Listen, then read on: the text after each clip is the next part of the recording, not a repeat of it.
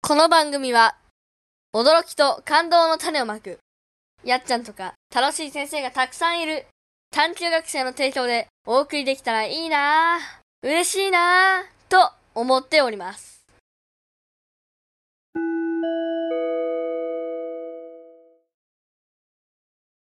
レンタルの歴史クイズ、更新するの。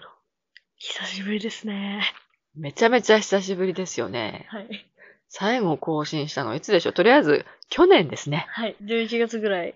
もう、2000、 24年。なっちゃってますね。はい。皆さん、元気ですか僕は元気。だけど風邪をひいてます。元気って言うんですか、 それ。まあまあ、気持ちは元気ね。ただ鼻がすごい詰まってる感じがしますね。え、花粉症じゃなくて風邪ですね、きっとね。多分両方です。そうなんですか。はい。うん。一応、昨日、空手の歓迎会行ってきたんで。そのそれで、そ風れ邪それで引いたんですか。ダメじゃん、みたいな。体を鍛えるための歓迎校で。体壊してます。まあまあ、それをきっかけにもっともっと、あの、強くなっていきましょうってことですかね。はい。はい。では、始めていきましょうか。はい。レンタロウの歴史クイズ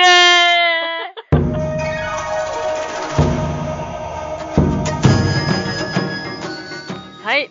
じゃあ、えっと、何に話したのかもう全然おばちゃん覚えてないので、ちょっと軽くでいいので、これまでのところを、うんと、また、もう一回復習みたいな感じで教えてくれますかまず、加藤清正は朝鮮でめっちゃ戦ってました。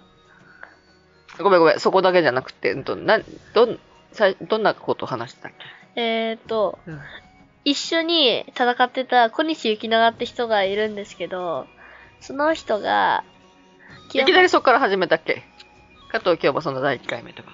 あー第1回目、第2回目、どんな感じで話したかなを、ちょっと復習で思い出したいな。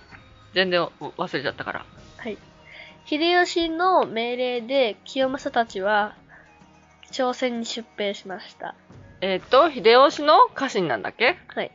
で、まずプサン城に行って、で、朝鮮で戦って、で、帰ってきて、そこで終わりでした。うん、どういう人だっけなんだっけ清正は、いつの誰の時代だっけひ信長が死んだ後、う秀吉が天下を継いでいる時代ですね。あーの、秀吉の家臣。はいうんで、どんな人だったっけうんと、築城の、名手うん、。覚え出し、勝手に私が思い出したけど、それを教えてほしいのよ。あうん。築城の名手で、で、虎がどうだったね。なんでそうなったかは全く覚えてないけど。秀吉、で虎が出たって聞いて、秀吉の絵の土産にすると言って虎狩りをしました。秀吉虎が好きなんだっけ日本にはいないからだと思います。あ、秀吉がなんだっけ日本を、全部手に入れて、そんで朝鮮まで欲しくなって、秀吉の命で行ったんだよね。はい。うん。なんかで、ちょっと思い出してきた。で、1回目は失敗、2回目も失敗で、まあ2回目で帰ってきた理由は秀吉が死んだから。うん、ああ。秀吉が死んで、次の人がもういらないよってなったから撤収したんだっけいや、秀吉の跡取り息子はいるんですけど、めっちゃちっちゃくて、普通に帰ってきました。あ、そんな話したっけああ、これはしてません。でも秀吉が亡くなって、次の人、誰かがもう撤収しろって言って帰ってきた。ああ、三成と利家かな。が、もう朝鮮はいらないよって言って帰ってきたんだよね。はい。それで、朝鮮出兵の失敗で、確かあ、、失敗したのあはい。それで、家臣たちの、その武断派と文治派っていうやつになんか分かれたんですよ。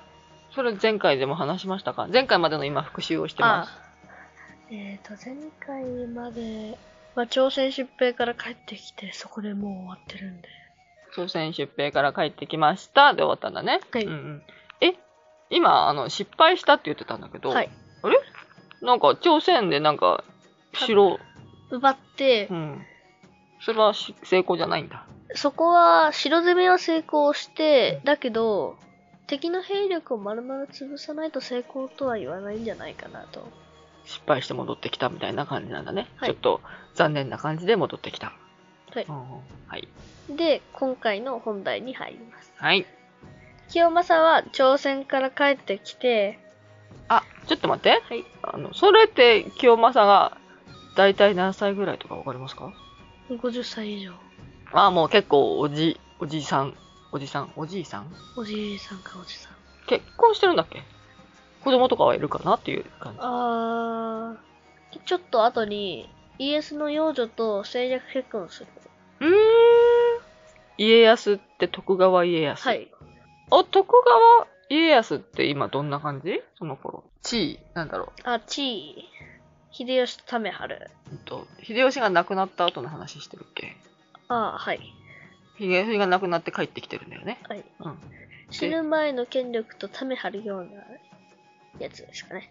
で、亡くなった後家康はどんな感じ別にまでた、。異名、まあ、ちょっと後に異名っていうのは死ぬ間際の命令のことを破って、兵を挙げて、三成と関ヶ原で戦う。という感じですかね。家康は。え、で秀吉の死ぬ間際の命令を破って、兵を起こし、関ヶ原で三成と激突します。えっ、と、家康に対して、秀吉がその場にいた、戦うなよっていう風に命令してたのその場にいた家臣たちにうん言った言葉を破り、家臣たちみんなに対して戦うなよって言ったのはい。あその命令を破あ。り、三成と激突します。うん家じゃ康あは。道成と家康もみんな同じレベルの家臣だったってことあははい。い。で、帰って、朝鮮出兵の失敗から、出兵していた人たちは、と、い三成の間には、埋めがたい亀裂が入ってます。ごめんごめん、あんとね、おばちゃんまたわかんなくなっちゃった。 家康の話さっきしたね。家康と三成が同じレベルの家臣だった。清正も同じレベルの家臣だったってことあ、みんなじゃあ、そのあたりは同じなんだね。はい。うん。これで三成とも、家康とも、清正は悪い関係うーん。三成とは、まあ、悪い関係かな、多分。家康は、僕はあんまわかんない。あ、でもそうか。家康の養女と結婚するんだっけまあ、政略結婚ですけどね。豊臣家のためじゃあ別に悪くないのか。で、ごめんね、邪魔して。で、その後、ちょっと一気に進みますけど、清正は、軍を起こして、三成を討ちに行きます。えっ、と、朝鮮から帰ってきて、だいぶしばらくした後まなあ、ちょっと後かな。なんで、三成を攻めようと思ったのあーこのままでは、うん豊臣家は三成のいいようにされてしまうと思って、三成を殺しにかかりました。俺が豊臣家を率いるぜ、みたいな感じあまあ、一応そういうこともできるような地位なんですけどね、三成は。はい、うんと、清正が。三成は渡さないぜ、俺がやるぜ、っていう感じ違う豊臣家の秀吉の跡取り息子の秀頼様のものを維持するためにやりましうんうんうん。あ、忠実な家臣なんだね。はい。はい。それで三成はそれを横取りしようとしてたってことか。自分のものにしようとしてたってことか。たいや一応これ誤解ですでもそう思ったんだね。はいそう思って、三成をやっつけようと思って軍を作ったんだね。はいうんうんでで、その三5ヶ成月は後に命を狙われて家康のもとへ三成が家康のもとへ逃げた逃げ込んだへえ。三成と家康は仲良しバッチバチですあ、でも、バッチバチで何戦っ、ああの、全然仲良しじゃないけど、助けてくれって言ったと。家康もこの場で三成をやっても何の得にもなんないっていうのを踏んでわざとかごめましたつまり何家康も、あの、清正に対して協力しなかったってことだよね。この場でやるのは良くないと踏んだだけですで、三成が家康にかくまってもらって、しばらくして、清正の母の糸が、の容体が悪くなって、し、死亡しました。おそれは大きなことなんですかはい。清正にとってとても大きなことですね。まあ、精神的に。ごめんね、えっ、と、家康にかくまってもらった三成。はい。かくまってもらったってことは、うんと、清正は、今三成がどこにいるのかわかんないんだ。あ、隠居しました。隠居っていうのは、隠れて住む。うんと、清正は、どこにいるかわかんないってことうんと、三成が。多分わかんない。わかんなくなっちゃったからもう、しょうがない。はい放置。じゃあ三成はもうそこにいない。なんだっけあの、秀吉の後を継いだ秀頼。秀頼を、うんと、三成は、なんかしようとしてたのを、清正がやめさせようと思って、三成をやっつけようと思ったのが、三成が隠れていなくなっちゃった。そんな感じ。その時み、みその時、清正は探したりとか別に。家康にかくまってもらっているのを知って、あ、したな。う軍んを、軍を崩した。あ解体した。うん。あ、家康がかくまってんだったらもうしょうがねえわ。もう、やっつけられないわって感じまあ、その時家康って、100万石以上の大大名。で、清正は57万石ぐらいの大大名なので、うん。差はすごすぎて、戦ったら負けるから、とりあえずやめたって感じはいうん。はい。そして、母が、なんかお母さんは何それぞれみんな城に住んでるんだよね。えっと、えっと、家康も、清正も。はい。清正は何お母さんと一緒に住んでるはい。お母さんと二人で暮らしてるとかじゃない なって、全然ちょっとわかんないんだけあどの。ちゃんと 家臣とかいますよ。家臣とかいるけど、あの、家族的なやつはお母さんだけもう、もうでも、おおじさんか。はい。子供とかはえ、なんかその後、い家康の養女と養女と政略結婚するって言ってたけど、それはそのお母さんが亡くなる前亡くなった後かへえ。な。で、うん。三成がしばらくして挙兵します。挙兵って何挙兵は軍を起こして戦を始める。清正と家康と。かくまってもらってんのにいずれかは決着をつけるつもりだったんで、両方。あ、そうか。別に仲良しじゃなかったんだもんね。はい。ええすごっ。なんか、今の、この、感覚とは、わかんないよね。なんか、だってだって、いずれやっつけようと思ってる人のところにかくまってもらったりとか、それから、やっつけようと思ってる三成をかくまってる家康の養女と結婚するとか、すごいなんか、すごいね。なんか自分の、なんか、心っていうのが、本当になんか、すべて、うんなんだろう。読み合い。読み合いの、なんだろう、心関係ねえって感じがする。 うん本本心はどこなんだろう違う。別に好きとか嫌いとか、そういうので動いてるんじゃなくて、本当にもう、奴をやっつけるためには、とか、この、ひとまずすうっん。ごい水面下の戦いが起きてたりすうる。んうんうん。ね、なんか気持ち悪気持ち悪 い。い。気持ち悪いね。気持ち悪い。本心を出していないというか、なんかみんな、わかんない。みんな本心知ってるけども、建前で、あの、かくまってやったりとか、いう感じが。だって本当はいい感じじゃないのにかくまったりとかしてるわけでしょはい。うん。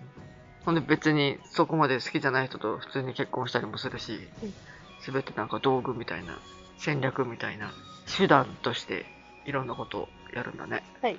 やば。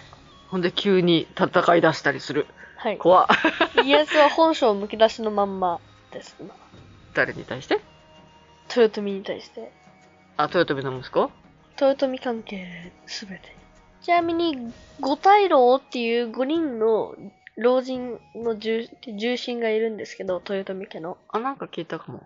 五大老、ちょっと、過去、うん。わわかんなくなるから。誰えー五大老って何五大老は5人の老人です。うん。誰の、誰に対する、ちょっと、誰の、何サポーター何豊臣の重臣。あ、豊臣を守る人々。はい。で、一人はうん前田利家。お、見たことある。利家。で、そして、この話の中にも出てきてる家康。家康、五大老。待って、えっと、豊臣を守る。うん。豊臣を守る五大老。前田、家康。から僕が知ってる限りこの二人。そうでもあと3人いるんだね。はい5だからね。うん。だから豊臣家を守るための五大老があれ家康が、内部からの裏切り者です。えー、家康がもう豊臣家をぶっ潰したくなる。本省は内部からの殲滅というより支配です。あーえ、うんと、清正も豊臣を守りたい人だよね。はい。これは五大路に入ってないんだ。うーんでもすごいね。それぐらい、みんな同じぐらいすごい人がだらけだったってことなんだ。へ豊臣に対抗できる人たちが五大老。一応。ー豊臣に対抗できる。一応対抗はできます。同じぐらいの力を持ってるってことか。まあ、ってことはい。はい。そして家康が軍を作る。はい。あ、上杉景景勝も五大老です、確か。上杉か影勝確か上杉。うん、ひとまず上杉。上杉謙信じゃなくて謙信は死んでます、川屋で。影勝聞いたこともない まあいいやはい OK そうするとそのうんと家康の軍はどうすんのまず、上杉の五大老に、あの、無本の疑い、つまり裏切りの疑いがあるって、イチャモンつけて、家康がはい。あで自分なのにで、で、返答に応じたのは、あの、まあ、返答の書状を、直江状っていうのがあるんですけど、ふざけるだと言い張りました。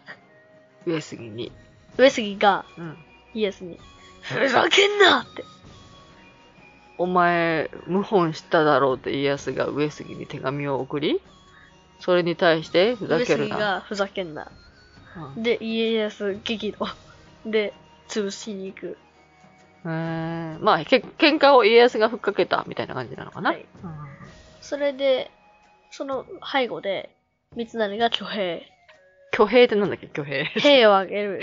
兵、軍を起こすって意味です。おうおう、水成はなんでど、どうす、何のために挙兵してんの豊臣の、豊豊臣臣の時代。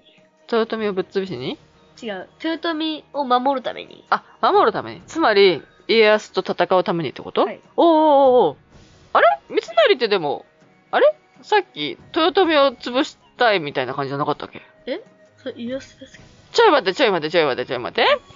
うん、朝鮮から帰ってきました。だいぶ経って、うんと、清正軍を起こし、起こしたのは、三成が、豊臣の、を全部、我が物にしようとしたから、豊臣家を、ま、守るために清正が軍を起こしたんじゃなかったっけまあ、三成も守りたい。これは勘違い。三成も、豊臣を守りたい。はい。守りたいけども、自分が牛耳りたい。牛耳りたいじゃない。恩返し。まあ、ひとまず恩を持っている。じゃあ、清正も三成もそれぞれ豊臣を守りたい。守りたい。ところが、お前じゃなくてわしが守りたいってことなんで清正、三成を。す勘ごい違い。えー、勘違いじゃあ本当は何ここで、あの、すごく仲良くしていれば何にも争いが生まれず、豊臣家が守られていたで、うん。ここで、ここって見えないからね。あうん、文治派と武断派で、で、協力して家康を打ち倒して関ヶ原で勝つっていうのもあった。文治派と、武断派。何ですかそれ。武を、戦いを主に活動してきた武将と、うん、なんだろう。政治を主に、政治を主な活動として活動してきた武将。政治ってのは頭を使ったってことはい。それが文治派はい。ほうほうほう。で、武断が戦いね。はい。それはちなみにどっちがどっちとかある誰清正を中心とした武断派と、三成を中心とした文治派。ほうほうほう。清正が戦い系で、三成が頭系ね。はい。ほうほで、ここで手を組んで家康を倒せてれば、うん豊臣家滅亡はなかったと考えられます。う。あー僕の中では。うーん。でもここがなぜか、うんと、敵対心みたいな感じになっちゃったんだね。はい勘違い。かなと多分思うけども。うん。ええそうなんだ。うん、わかったわかった。そんで、でも家康が、うんと、豊臣家滅亡のために、今頑張り出したと。はい。で、それに対して、三成が挙兵して、うん。家康を倒しに行く。家康を倒しに行く。その時に、うんと、清正は清正は、ん。九州で小西っていう人を攻めてます。あ、また全然違う戦いをしてるのね。これは、第2話で、小西行長って人が出たんですけど、貶としめた、貶とし入れた人、何謹慎に清正を。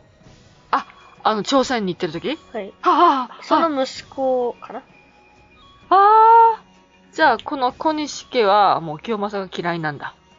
清正を止めたい人なんだ。まあ、文治派ですね。ああ、じゃあ、三成と、水成派なんだね。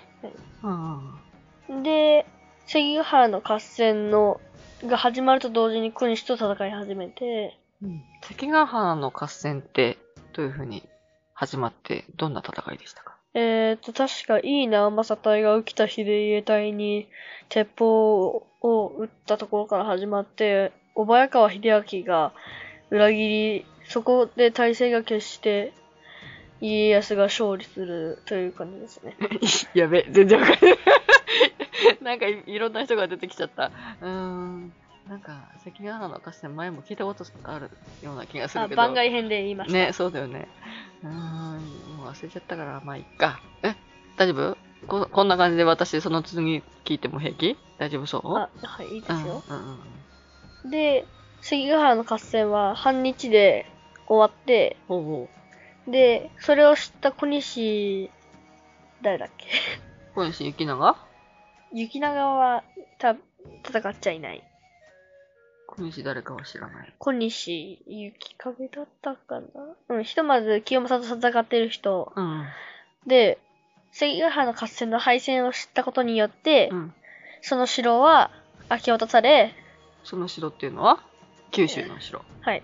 うん。で、その本人は切腹。おーい。で、その後の論考交渉は57万石ぐらいの大大名になります。清正が。はい。ほうほう。誰からもらうの家康です。あで、家康が勝手に政略結婚とかしまくって結局、豊臣家は、結果的には大阪のみになります。領地が。政略結婚とかしまくってって、えさせまくって、ああ、びっくりした。家康自身がいっぱいいろんな人と結婚するのかと思って。させまくってうんう、ん自分の家臣とさせまくって、で、結局、豊臣家は大阪の、現在の大阪のみ。ど、どうや、政略結婚をするとどうなのえーっと、うんうん。なんで、人質豊臣が亡くなるのああ、論考交渉とかも勝手に行って、で、豊臣の領地を削ってって、豊臣の領地をお前に分け渡すぞ、みたいな感じでいろんな人に分けていったってことはい。おーでそれ領地がなくなってったな。はいで、気づけば大阪のみ。そ豊れ臣、が。その豊臣の、うん、と財産的なものを、うん、と全部、うん、とやってんのは家康だったんだ。他の人は何も文句い言う間もなく、そうやって家康が進進めてった。いっぱいいるもんね、五大老みたいな人がね。あはい。その人たちには何もできなかった。その人のため、家康のために命をかけて戦ったから、もらわないと。ああ、そっか。自分ももらえるからラッキーと思ったら気づけば、豊臣のやつがなくなってたみたいな感じか。ああ、気づいたらそうなってた。でもそれを戦略的にやってたのは家康だったんだ。はい。ああ、頭いい悪者だね。はい。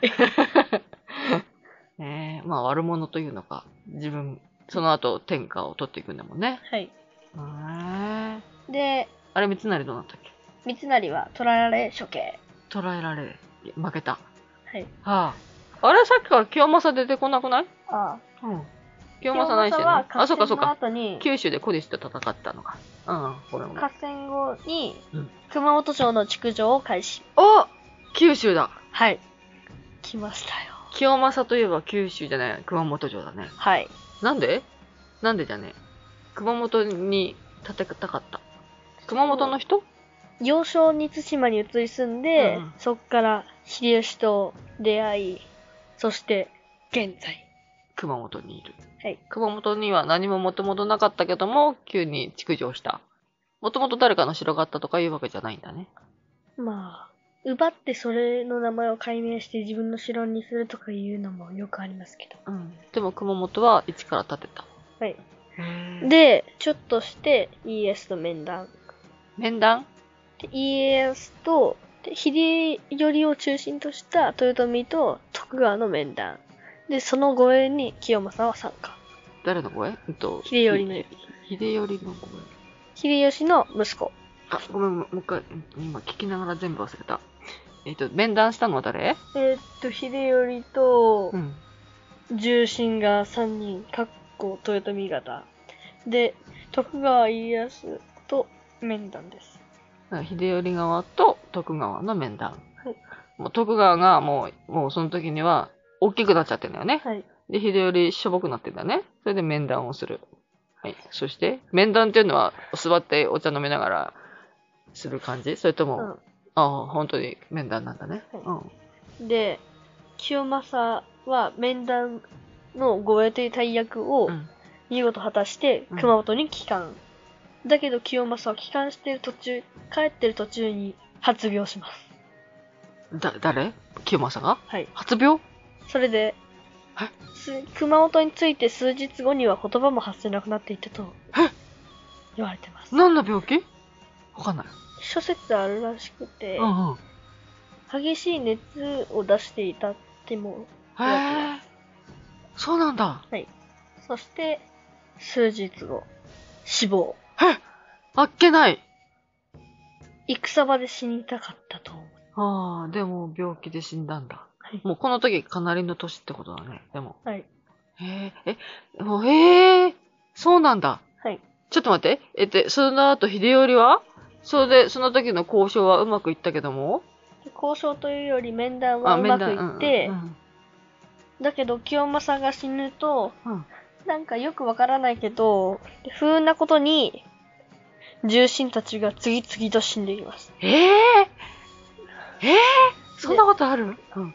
で、豊臣の力が弱体化したところで、うん。大阪の陣。大阪夏の陣、冬の陣、で、豊臣家は滅亡しました。徳川にやられる。はい。ああちょっとこのちょっとその面談、怪しくないそこにいた重鎮たちがみんな謎の病気毒持ったんじゃないの徳川。それは知らないわそれ、わかるんですかねそれ。わかんないよね。今の、あの、科学とか、 はい。医療とかないもんね。はいタイムアップ装置でも作れればね。まあ、真実はわかんないけど、でも可能性としてはあるよね。その後みんありな死んじゃうんだったらね。はい。やまばあ。面談にいなかった人も、あ、めまいなかった人なんだ。じゃあ、それは、たまたますごいね。たまたますごすぎるたまたま。もう、天は徳川を味方したみたいな感じに見えるね。まあ、まあ、そう思ってもいいのかな。うん、勝手に私が思っとけばいいよね。 ええー、そんでじゃあ、清正はあっけなく帰る途中に病気になって死んでしまう。はいえで、清正は最後まで、うん豊臣家ー、うのん、未来を願ってうん。死にました。豊臣家の未来っていうのは豊臣と徳川の共存かなうーん。それは平和なってこと平う和ん。と一人だけが牛耳るんじゃなくて、平ツ和。ートップってことはいへえ。そんなのでも、現実的だったかね多分絶対戦いになるよとは思ってなかったかねあ、俺、俺らがそれを守るぞみたいな感じだったのかなだが、熱量で死亡。こうして、加藤清正の一生は幕を閉じるのであった。へえ。えー、清正は何うんとその時代のひ、例えば、うん人々に尊敬されてたとか、家臣たちにすごい慕われてたとか、どんな人だったんですかねなんでこの人こんなに有名豊臣にとって大事な人だったから城をたくさん作っていた。築城名人。はい。ちなみに僕が清正が好きになった理由は、うんうんまっすぐに突き進んでいた。まっすぐに突き進んでいた。鬼滅の刃の煉獄さんみたいに。え ーちょっとよくわかんないけど、まあ、信念を持って、こう、やると決めたらやる守ると決めたら守るみたいな。はい。はー豊臣を最後まで。案じて、この世を去った。清正は、その、豊臣の本当に忠実な家臣で、自分が天下を取るみたいな野望は全然なかったのかな。はい。ちなみに、秀吉と清正は親戚です。ああ。親戚だからとて。でも、あ、そうか。自分よりも殿にふさわしいみたいな感じで思ったのかな。うん。まあ、その上に行こうとは思ってなかったってことだよね。はい。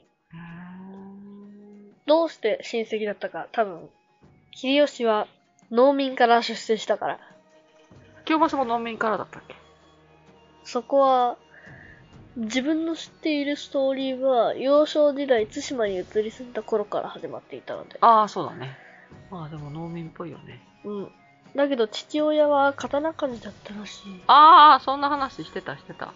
でも、刀鍛冶ってことは、やっぱりだから武士とかじゃないもんね。農民じゃないけど、 すごい。第、第1話のまた繰り返しを今してる感じがする。はいそうだ、そうだ、刀鍛冶だ。はい、では。えま、最そ、そんな感じで大丈夫ですかまとめは大丈夫ですかあまとめは、うんうん。清正は忠義の家臣として豊臣に仕え続けた。うんうん。そこが魅力的だったんですね。はいうんそして、毎回恒例のクイズ。はい、クイズですね。そういえばそうでした。これは歴史クイズっていう番組でした ね。もう久々すぎて忘れておりました。はい。ではクイズはもう浮かんでますか今回の問題は、加藤清正が侍になって一番最初に打ち立てた功績は何でしょうです。その功績により、加藤清正は370国の小物民役を仰せつかりました。うん、それを仰せつかったえー最初の功績は何でしょ丸1、酔っ払った侍を取り押さえた。丸2、伏兵から八塚正勝を守った。丸3、対馬の山賊を追っ払った。さあ、どれでしょう対馬の対馬でう対馬で山賊を追っ払った。が丸3です。丸1、酔っ払った侍を取り押さえた。丸2、伏兵から八塚正勝を守った。丸3、対馬で山賊を追っ払った。答えが分かった人は、ハッシュタグ、レンタロウの歴史クイズでつぶやいてください。そうそう。あの、ツイッター、X ね。元ツイッターのレンタロウ歴史クイズのアカウントをついに開設しましたので、 あの、しばらくは、あの、おばちゃんと共に運用していきますので、大きくなるまでは。はい。なので、そちらの方でつぶやいていただけると、チェックします。回答お願いします。あと、番組のね、感想とか、ご意見、うーん、なんだ、おしら、お知らせちゃうな、なん だろうな。なんでも、あの、ハッシュタグつけてつぶやいていただけるとチェックしますのではい、レンタロウが喜びます。ます。では、レンタロウから次回、大事なお知らせがあるんじゃないでしょうか。そのお知らせの時に、今回の答え合わせをしますかはい。番外編で、また会いましょさようなら。う。さようなら